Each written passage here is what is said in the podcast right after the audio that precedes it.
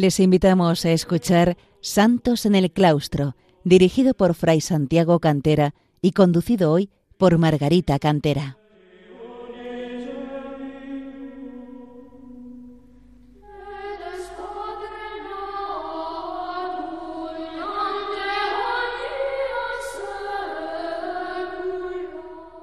Queridos oyentes de Radio María, bienvenidos una vez más a este programa Santos en el Claustro, en el que intentamos acercar a los hombres de nuestro tiempo el ejemplo de tantos monjes y monjas que a lo largo de los siglos han alcanzado la perfección cristiana, la santidad, en su vida retirada de oración y sacrificio en el claustro de los monasterios. Les habla Margarita Cantera. En un programa anterior hablamos de Santa Beatriz de Silva, coetánea y amiga de Isabel la Católica y fundadora de una orden religiosa dedicada especialmente a venerar a Nuestra Señora en el misterio de su Inmaculada Concepción, las concepcionistas. En aquella ocasión señalé cómo uno de los frutos de santidad de la fundadora se refleja en su propia orden, en la existencia de algunos procesos de beatificación de varias de sus hijas. Hoy vamos a fijar nuestra atención en uno de los ejemplos más sublimes de la santidad, la confesión de la fe hasta el derramamiento de la sangre, por no renegar del nombre de Dios y por mantener la entrega voluntaria y generosa de la propia vida como esposas de nuestro Señor. Efectivamente, después de meses de persecución y amenazas, entre agosto y noviembre de 1936 fueron asesinadas por lechos religiosas 14 monjas concepcionistas, 10 del monasterio de San José de Madrid, establecido en la calle Sagasti, renombrada Mártires Concepcionistas en su honor, dos del convento de la localidad madrileña del Pardo y otras dos de la toledana Escalona. Como se dice en la página web de las Concepcionistas de Castilla, con motivo de la beatificación de este grupo de mártires, la Orden de Santa Beatriz de Silva se siente particularmente honrada por este grupo de religiosas que hoy brillan en la Iglesia como testimonio de fe y vida cristiana. Ellas supieron vivir el Evangelio, que es fuente de santidad para todos. Hicieron del seguimiento de Jesús el horizonte de ilusión de sus vidas. Como he señalado en ocasiones anteriores, al hablar de otras monjas mártires, su martirio no fue un gesto heroico de un momento, sino el fruto de una vida de oración y consagración plena a Dios, de forma que si no hubiesen sido mártires, también habrían alcanzado la santidad. Y a nosotros nos corresponde la obligación de no olvidar su ejemplo, como decía el Papa San Juan Pablo II en una de las ceremonias de beatificación de un numeroso grupo de los mártires víctimas de la persecución religiosa de la Segunda República, pues tenemos la obligación, decía el Papa, de custodiar la memoria de los mártires. Su testimonio no debe ser olvidado. Ellos son la prueba más elocuente de la verdad de la fe, que sabe dar rostro humano incluso a la muerte más violenta y manifiesta su belleza aun en medio de atroces tormentos. O como dijo el mismo Papa en la bula Encarnaciones Mysterium del año 2000, ellos son los que han anunciado el Evangelio dando su vida por amor. El martirio, sobre todo en nuestros días, es signo de ese amor más grande que compendia cualquier otro valor. Su existencia refleja la suprema palabra pronunciada por Jesús en la cruz. Padre, perdónales porque no saben lo que hacen. Nuestras mártires murieron, por tanto, por el Evangelio, por su fidelidad a la fe, por no renegar de su profesión monástica, porque no podemos olvidar que a la mayoría de nuestros mártires se les dio la oportunidad de salvar la vida si apostataban. Por ello su ejemplo es más importante, más sublime, pues pudieron haber salvado la vida terrenal, eso sí, a cambio de ponerse del bando de los perseguidores de Dios. Y quizás no esté de más recordar que precisamente nuestras mártires del monasterio de Madrid seguramente se encontraron en su camino de persecución con un sacerdote renegado que actuó con especial saña en el barrio de Ventas, un ejemplo de que el martirio se podía evitar, como dice el historiador Javier Paredes, pues simplemente había que elegir o tronos en el cielo o poltronas en esta tierra. El origen de estos tres monasterios donde residían estas concepcionistas es diverso. El monasterio de San José de Madrid nació como beaterio de terciarias franciscanas en el siglo XVII, en la calle Mesón de Paredes, contando con la protección del monarca Felipe IV. Expulsadas de ese beaterio por las leyes antirreligiosas del siglo XIX y tras refugiarse temporalmente en la Concepción Jerónima de Madrid, en 1878 las religiosas se incorporaron a la orden concepcionista por intervención de la Madre María de los Dolores y Patrocinio, conocida como la monja de las llagas por haber recibido los estigmas de la pasión, y en proceso de beatificación.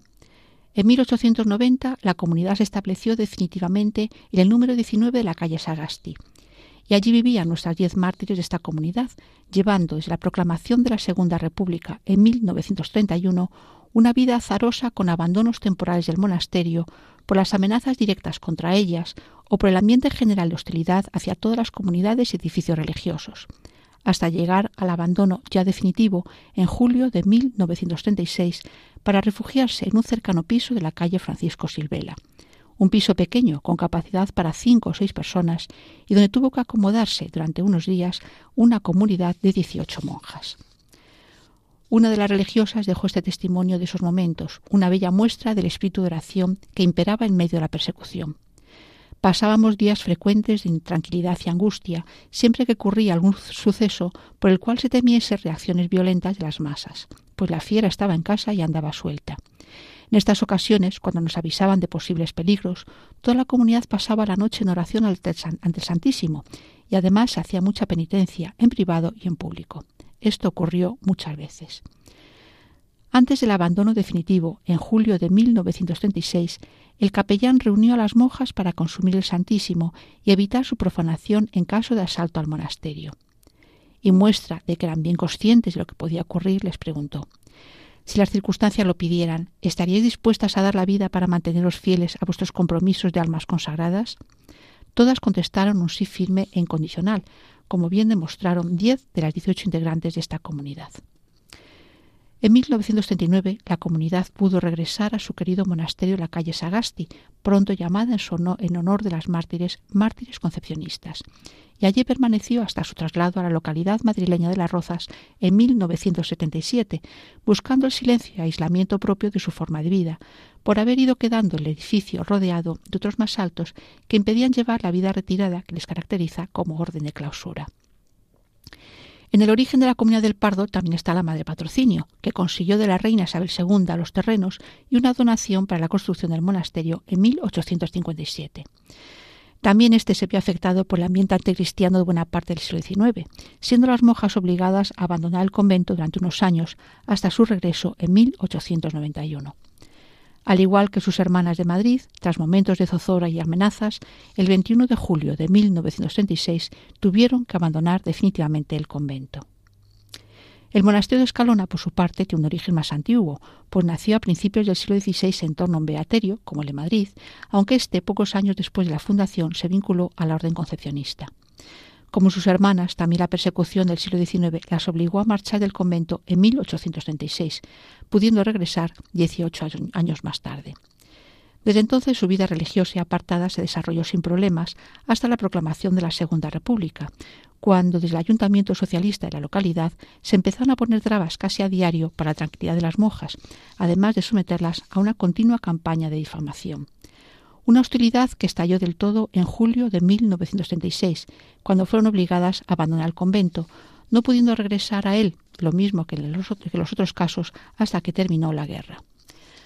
Aunque por desgracia no podemos detenernos como merecen en la vida de cada una de estas catorce hijas de Santa Beatriz, sí tenemos que recordar al menos sus nombres, para que no se diluya sin más su ejemplo en la ya larga lista de nuestros mártires beatificados. Voy a dar el nombre de religión, ya que es el que adoptaron al profesar la vida monástica como muestra de su consagración especial a su esposo. Del Monasterio de Madrid, Madre María del Carmen La Cabandía, Sor María Pilar de los Dolores Pairós Benito, Sor María de la Asunción Monedero de la Calle, Sor María del Santísimo Sarmiento Prensacano, Sor María Balbina de San José Rodríguez Higuera, Sor María Guadalupe de Ascensión Rodríguez Higuera, Sor María del Pilar Campos Urdiales, Sor María de Jesús Diez Recio, Sor María Juana de San Miguel Ochotore Arniz y Sor María Beatriz de Santa Teresa García Villa. Del Monasterio del Pardo, la Madre María Inés de San José Rodríguez Fernández y Sor María del Carmen Rodríguez Fernández. Del Monasterio de Escalona en Toledo, la Madre María de San José Itoiz y Sor María de la Asunción Pascual Nieto. La mayoría de estas monjas entraron jóvenes en el monasterio, entre los 18 y 25 años, pero alguna lo hizo un poco mayor, como las hermanas Sor María Balbina de San José y Sor María Guadalupe de la Ascensión, que ingresaron con 33 y 35 años respectivamente. La segunda de ellas desde la viudedad. También es el caso de Sor María de Jesús, que lo hizo con 32 años, tras ayudar a una hermana suya que había enviudado con siete hijos pequeños. Todas ellas procedían de familia de profunda religiosidad y ellas destacaban especialmente por su devoción eucarística y mariana. Pero en su origen social hay diversidad de situaciones, procediendo unas del medio urbano y otras del rural, tanto de familias campesinas sencillas como más acomodadas. La mayoría tenía una formación cultural elemental, pero una de ellas era maestra. y también diversidad de edades, entre los 75 años de la mayor y los 28 de la más joven. Y se da el caso, no tan infrecuente entre los mártires, de haber dos grupos de dos hermanas, las ya señaladas del Monasterio de Madrid, Sor María Balbina de San José y Sor María Guadalupe de la Ascensión, y las dos mártires del Pardo, Madre María de San José y Sor María del Carmen. También nuestras mártires eran personas de caracteres muy diferentes, unas más introvertidas y reservadas, otras más extrovertidas, pero todas ellas fueron definidas como mujeres de oración, entregadas al servicio de la caridad en los diversos oficios que desempeñaron, trabajadoras y volcadas la atención y trato alfable sobre todo hacia las enfermas. Por último, hay que resaltar el ejemplo de algunas que llevaron con verdadera alegría entrega cristiana diversas enfermedades. De manera especial destaca por ello Sor María de la Ascensión, de 72 años, del convento de Madrid, que desde hace unos 20 años estaba impedida con un proceso reumático degenerativo, necesitando ayuda para todo y con muy fuertes dolores.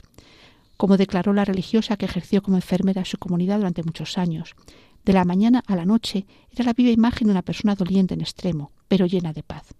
Si a veces, por la intensidad extraordinaria del dolor, se le escapaba una queja o una pequeña reacción de impaciencia, se hacía dueña enseguida de su sensibilidad y brotaba de sus labios un amoroso ofrecimiento de su pesada cruz al Señor.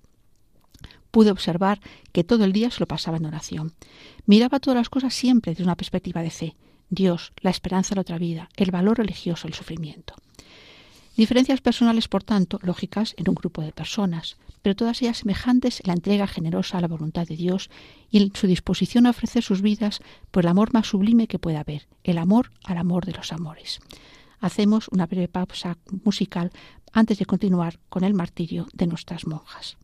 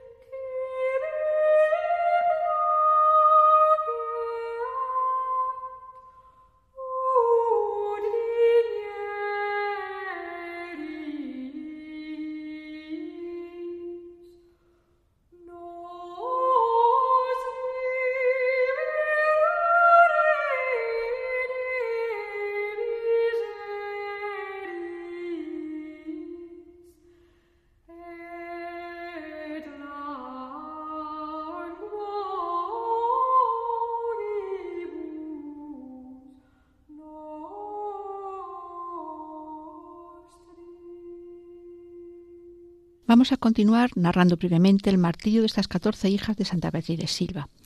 Para empezar, he dicho que las monjas de Madrid se habían refugiado en un piso de la calle Francisco Silvela. De las dieciocho permanecieron en él diez, pues las otras, ante la pequeñez del piso, fueron acogidas en sus casas por familiares o amigos, aun siendo estas personas muy conscientes del riesgo que para ellos suponía proteger a unas monjas. En estas casas, al igual que en el piso de María de Manuel Silvela, intentaban mantener el espíritu de oración, mucho más intenso si cabe, puesto que podían dedicar a rezar muchas horas que en el monasterio tenían que consagrar a otras labores. Y ese espíritu de oración se mostraba también en las conversaciones, siendo muy conscientes todas del peligro que corrían. Eso sí, como manifestaron las sobrevivientes, lo que sí notaban era el no poder recibir la Eucaristía, pan de los fuertes en aquellos momentos en que precisamente más lo necesitábamos. La superiora, Sor María del Carmen Lacaba, no quiso abandonar la comunidad del piso Manuel Silvela, y cuando al anochecer del 7 de noviembre de 1936 golpearon la puerta, dijo a sus monjas, Hijas mías, ha llegado la hora de dar testimonio de que somos almas consagradas. Confiemos en la ayuda del Señor, que no nos faltará. Los milicianos hicieron salir a las monjas de tres en tres para obligarlas a subir a unos coches que tenían preparados. Ante la lentitud de movimientos de la Madre Ascensión, que estaba en silla de ruedas por su enfermedad, y tras darle un puntapié, un miliciano propuso tirar las escaleras abajo para acabar antes con ella. Los ruegos de la superiora y especialmente del portero, que se ofreció a bajarla en el ascensor, lo impidieron. La Madre María del Carmen, la superiora, fue la última en salir, junto a la Madre Ascensión, la enferma, al despedirse los porteros, la madre María del Carmen besó las manos de la hija del portero, una niña, para dejar disimuladamente en ellas todo el dinero que tenían, 150 pesetas. En la calle las monjas eran obligadas a entrar los coches entre expresiones soeces y ampellones. Eran coches pequeños y por ello tuvieron que hacer varios viajes. A partir de ahí se perdió la pista de lo que les ocurrió, como de otras muchas personas a las que en estos años se les dio el tristemente conocido como paseo. Se pensó que pudieran haber sido asesinadas en Paracuellos del Jarama, conocido ahora como el cementerio de los mártires, pero parece más probable que lo fuesen en la misma calle, quizás en los descampados de la plaza de ventas, cerca de su domicilio, como piensa don, José Manuel Ezpeleta, uno de los más insignes investigadores de la persecución religiosa vivida en Madrid bajo el gobierno de la Segunda República. Eso concordaría con el testimonio de los porteros, que afirmaron que los coches tardaban poco en volver del lugar donde llevaban a las monjas hasta el piso para buscar al siguiente grupo. Las monjas del Pardo, por su parte, fueron expulsadas del convento el 21 de julio, a media mañana, entre una turba de gritos hostiles. La superiora, la madre Inés, en el momento de salir les dijo, Hijas mías, ha llegado la hora de Dios. No olviden que somos religiosas, almas consagradas a Dios. Sean fuertes, si es preciso, demos la vida por Él.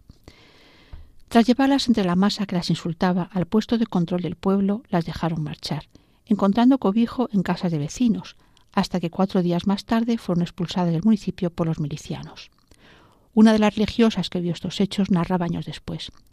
No me cabe en la cabeza que en el corazón y en el alma de un hombre, y menos de una mujer, pueda acumularse tanto odio y deseos de destrucción hacia unas personas como nosotras, que al fin y al cabo solo hacíamos orar y sacrificarnos por ellos. Las monjas expulsadas del Pardo marcharon a Madrid y se dispersaron por casas de conocidos, pudiendo mantener una cierta unidad gracias a la hermana María de los Dolores Rodríguez, que con mucho riesgo iba de una casa a otra. Incluso en ocasiones pudo llevarles la Eucaristía. Dos de ellas, la Madre Inés y Sor María del Carmen, hermanas de sangre, además de hermanas de religión, fueron localizadas en Madrid en casa de un matrimonio mayor que las acogió. Un ejemplo sublime de cristianos que afrontaban con valentía el riesgo de acoger a monjas en sus casas, porque dijeron en estas ocasiones es cuando tenemos que demostrar que somos católicos de verdad y aceptar vuestra presencia entre nosotros, ya que hoy os veis obligadas a estar fuera del monasterio por ser esposas de Jesucristo, consagradas a Él y querer permanecer fieles a vuestra vocación. Localizadas estas dos religiosas por milicianos, fueron detenidas junto al matrimonio que las había acogido. Las religiosas consiguieron que estos fuesen liberados, pero fueron de todas formas testigos de las horas que pasaron detenidas y del brutal interrogatorio al que las sometieron, golpeándolas por todo el cuerpo con las culatas del fusil, con intención, que no consiguieron, de que delataran dónde estaban las otras monjas. Tras ello, el 21 de agosto fueron obligadas a subir a un camión con otro grupo de personas y llevadas a un descampado del madrileño barrio de Vicálvaro, donde fueron asesinadas. Sus cuerpos fueron después arrojados junto a las tapias del cementerio. El enterrador, hombre piadoso y bueno, encontró los cuerpos allí arrojados y con las ropas desgarradas. Por el aspecto dedujo que dos de ellas eran monjas y con un cuidado especial les lavó la cara y colocó un poco sus vestidos y, tras fotografiarlas, sepultó los dos cuerpos juntos, señalando el lugar. Gracias a esto, los cuerpos pudieron ser localizados al acabar la guerra, siendo los dos únicos cuerpos de las catorce concepcionistas que han podido ser localizados. En 1940 fueron trasladados al cementerio del Pardo y en la actualidad se encuentran en el protomonasterio de la Orden de Santa Beatriz de Silva, las concepcionistas en Toledo, para su veneración junto al cuerpo de Santa Beatriz. El calvario que sufrieron las concepcionistas del monasterio Escalona es también digno de recordar. Después de la hostilidad y patrañas que desde el ayuntamiento socialista difundían contra, contra las religiosas, una de ellas que envenenaban el agua del pueblo, ya que las tuberías pasaban por la huerta del monasterio, hasta el 28 de agosto las monjas vivieron en una especie de prisión dentro del propio edificio, recibiendo constantes amenazas de que quemarían o volarían el convento, pero al mismo tiempo sin poder salir de él, pues estaban constantemente vigiladas para evitar su marcha.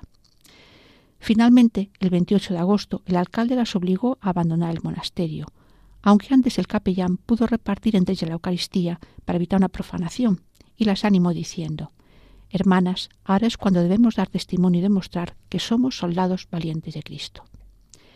La comunidad, formada por catorce monjas, fue conducida entre la turba hasta la comandancia del pueblo para ser interrogadas, y entre halagos, falsas promesas y amenazas, para que, para que renunciasen, o intentando obligarlas a que renunciasen a su estado religioso. Todas ellas se negaron y los testigos afirman que era digna de resaltar la intención firme y valiente de las más jóvenes que mostraron con mayor valentía su rechazo a abandonar su estado religioso. Después de dos días en esta prisión, sin darle ni siquiera agua, fueron dejadas en libertad y acogidas por algunos vecinos en sus casas. Nuevamente hay que destacar la caridad y valentía de estas personas, más aún en una localidad pequeña donde todos se conocían, suponiendo para ellos un gravísimo peligro. El 17 de septiembre fueron trasladadas junto con dos prisioneros a Madrid en un camión abierto, como se tratase de ganado, y llevadas a la Dirección General de Seguridad de la Puerta del Sol y al día siguiente fueron de nuevo trasladadas, en este caso a la cárcel dispuesta al convento de las Capuchinas de la Plaza del Conde de Toreno. En aquel momento, esta improvisada prisión estaba ocupada por unas 1.800 mujeres, de las que cerca de 800 eran monjas. El 1 de noviembre, las más ancianas fueron trasladadas al monasterio benedictino de la calle de San Bernardo, el monasterio de Montserrat, el Monserratico de Madrid, también convertido en cárcel. Por su parte, monjes, las, jóvenes, las monjas jóvenes, fueron llevadas al Sanatorio Infantil de San Rafael en enero de 1937. Las integrantes de este grupo fueron dejadas en libertad a principios de febrero de ese año, encontrándose en medio de una ciudad que desconocían y sin familiares a quienes acudir. De diversas maneras consiguieron ir buscando alguna salida para sobrevivir, y especialmente trabajando como empleadas de hogar. Sin embargo, desde el traslado a Madrid se perdió la pista para la comunidad de dos religiosas, la madre María de San José y Toiz, la abadesa, y Sor María Asunción Pascual Nieto, la vicaria. Parece seguro que fueron fusiladas a mediados de octubre de 1936 tras separarlas de las más jóvenes, esperando con ello debilitar las resistencias de éstas a renunciar a su condición de religiosas, lo que no consiguieron de ninguna manera. Estas 14 mártires concepcionistas fueron beatificadas por el Papa Francisco el 22 de junio de 2019. Su biógrafo, el padre Rainerio García de Nava, hermano de una de las mártires de Madrid, termina su obra recordándonos cómo desde el cielo ejercen una eficaz intercesión a favor de todos los que nos encomendemos a ellas. Este convencimiento debe llevarnos a una intimidad personal, ya desde ahora que se manifieste la ilusión con que las imitamos en sus virtudes y la confianza con que recurrimos a su eficaz intercesión. Por tanto, que su ejemplo e intercesión nos ayuden a nosotros también a ser testigos fieles de Dios en este nuestro tiempo, a menudo tan hostil al, Evangelio como en el que ellas vivieron. Les recuerdo que pueden escuchar de nuevo este programa en el podcast así como ponerse en contacto por escrito en el correo santosnelclaustro arroba radiomaria.es santosnelclaustro arroba radiomaria.es